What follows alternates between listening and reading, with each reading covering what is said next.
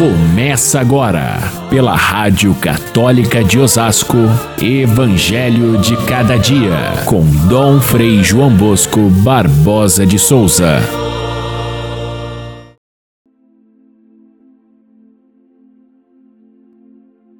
O reino dos céus é como a história do patrão que saiu de madrugada para contratar trabalhadores para sua vinha combinou com os trabalhadores uma moeda de prata por dia.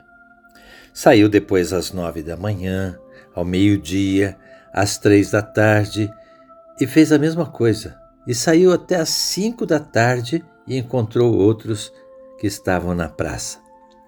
No final da tarde, o patrão chamou o administrador e fez que, com que pagasse a cada um a mesma diária, começando pelos últimos até chegar nos primeiros. Caríssimos irmãos e irmãs, ouvintes do nosso Evangelho de cada dia, estamos no 25 domingo do tempo comum, tempo em que nós trabalhamos e, e encontramos as grandes lições da vida pública de Jesus, os seus ensinamentos e os seus milagres. E esse evangelho de hoje é um dos mais difíceis, os mais complicados aparentemente, porque, na verdade, ele mostra como é o pensamento de Deus e como o pensamento de Deus é diferente do nosso. Se a gente compreende corretamente este evangelho, ele é de fato tão central que pode-se dizer que é um resumo de toda a história do evangelho. É uma bela lição. Qual é o caso? O patrão contrata operários para sua vinha. Claro, na comparação de Jesus, esse patrão é Deus.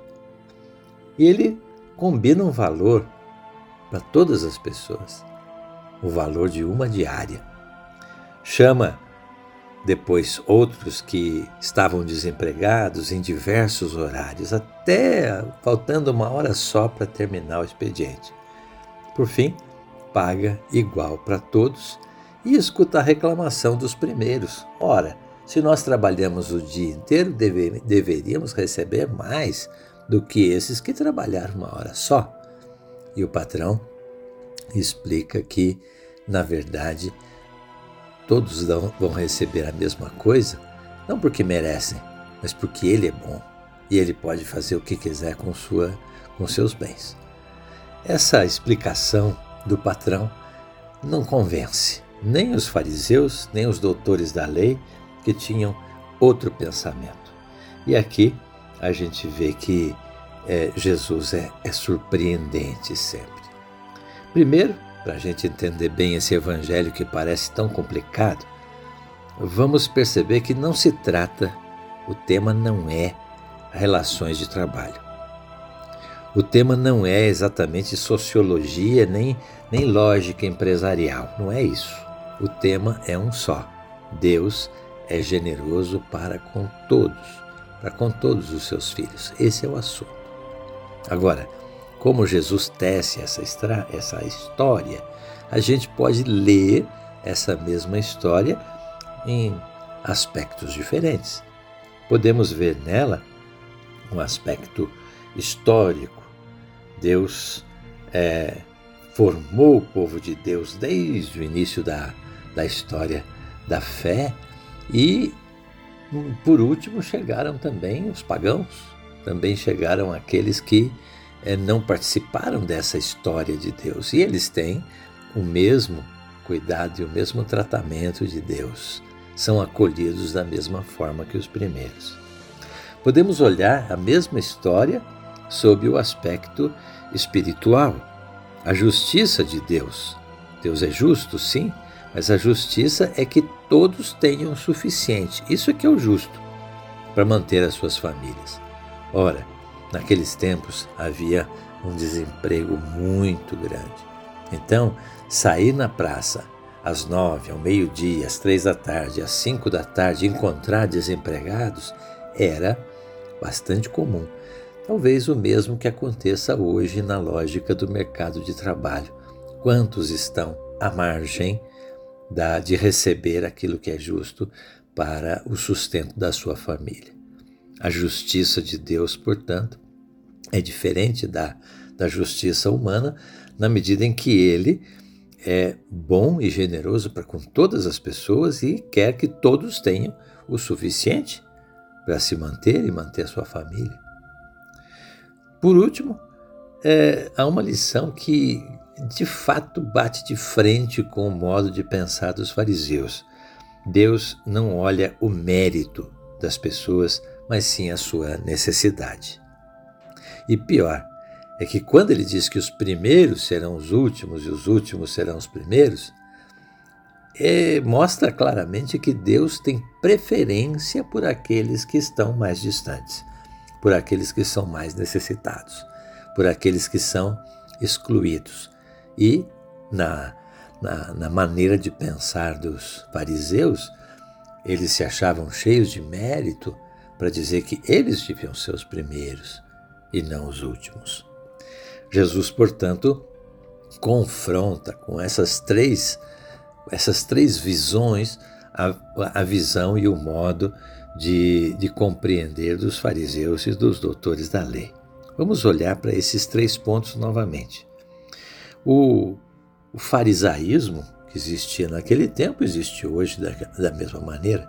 Por isso, a gente tem que olhar também com os olhos de hoje e ver que é, é um fato é que muitas vezes nós é, desprezamos aqueles que chegaram por último na nossa fé, os recém-convertidos, ou aqueles que ainda têm uma vida irregular estão procurando encontrar-se com Deus, da gente dizer que nós somos melhores do que eles. Esse fato existe desde os primeiros cristãos. Aqueles que vinham do judaísmo se achavam mais merecedores do que aqueles que vinham do mundo pagão e que queriam ser cristãos e não, não conheciam toda a tradição judaica. Portanto, havia esse conflito dentro da comunidade. A história que Jesus conta mostra que não existe diferença entre aqueles que vieram da tradição judaica e seguiram sempre o judaísmo e aqueles que vieram depois é, com aquelas do, do mundo dos pagãos, do mundo romano, grego e outros, outras culturas. A segunda coisa é, é a questão da justiça. O que, que é a justiça? Para o fariseu, para o doutor da lei, ou até para o Antigo Testamento em geral, a justiça de Deus era premiar aqueles que fazem e castigar aqueles que não fazem. Só que Jesus mudou essa questão. Jesus mudou essa compreensão, dizendo que nenhum de nós tem mérito algum diante de Deus. Porém, Deus é generoso e ele oferece os seus bens, as suas graças, o seu recurso, o seu amor a todas as pessoas. Então, é uma coisa que nós temos que mudar na nossa cabeça essa ideia do mérito. Aqueles que menos merecem, talvez são aqueles que mais precisam. Aquelas pessoas que menos merecem porque não te deram importância, não, não, ou até criticaram o seu trabalho, ou foram é, capazes até de persegui-lo, esses são os que mais precisam ser amados para que eles possam mudar de, de, de compreensão e de pensamento. Então, Jesus vai no, no âmago da questão. Por que, que o nosso mundo hoje é tão desigual? Porque nós não entendemos a lógica, o pensamento de Deus que quer a todos como seus filhos. E por isso nós, igreja, não podemos pensar igual ao mundo, é, premiando aqueles que são mais ativos e jogando para a margem, para a sarjeta, aqueles que têm menos capacidade, aqueles que têm menos oportunidade. Nós precisamos acolher a todos, a começar pelos últimos, para que a gente possa ter um mundo transformado a, a parábola de Jesus fala da gratuidade do amor de Deus, que ama gratuitamente, não por nossos méritos. Ah, a gente pensa, mas eu, fiz, eu sempre fui tão correto, por que, que Deus me deu essa doença? Ah, fulano fez essas coisas tão bem feitas, por que, que Deus o castigou? Essa lógica não é a de Cristo. Pelo contrário, se eu fiz tudo sempre muito certo e Deus me acolheu de tal maneira com a sua graça, se eu tenho uma doença, eu vou enfrentá-la e oferecer para a glória de Deus. Essa é a lógica do cristão que segue o pensamento de Jesus e não a lógica humana. E Deus nos ajude a vencer as nossas próprias ideias para que a, a ideia do Evangelho permaneça como em primeiro lugar para nós. Fiquem todos com Deus. Até amanhã, se Deus quiser.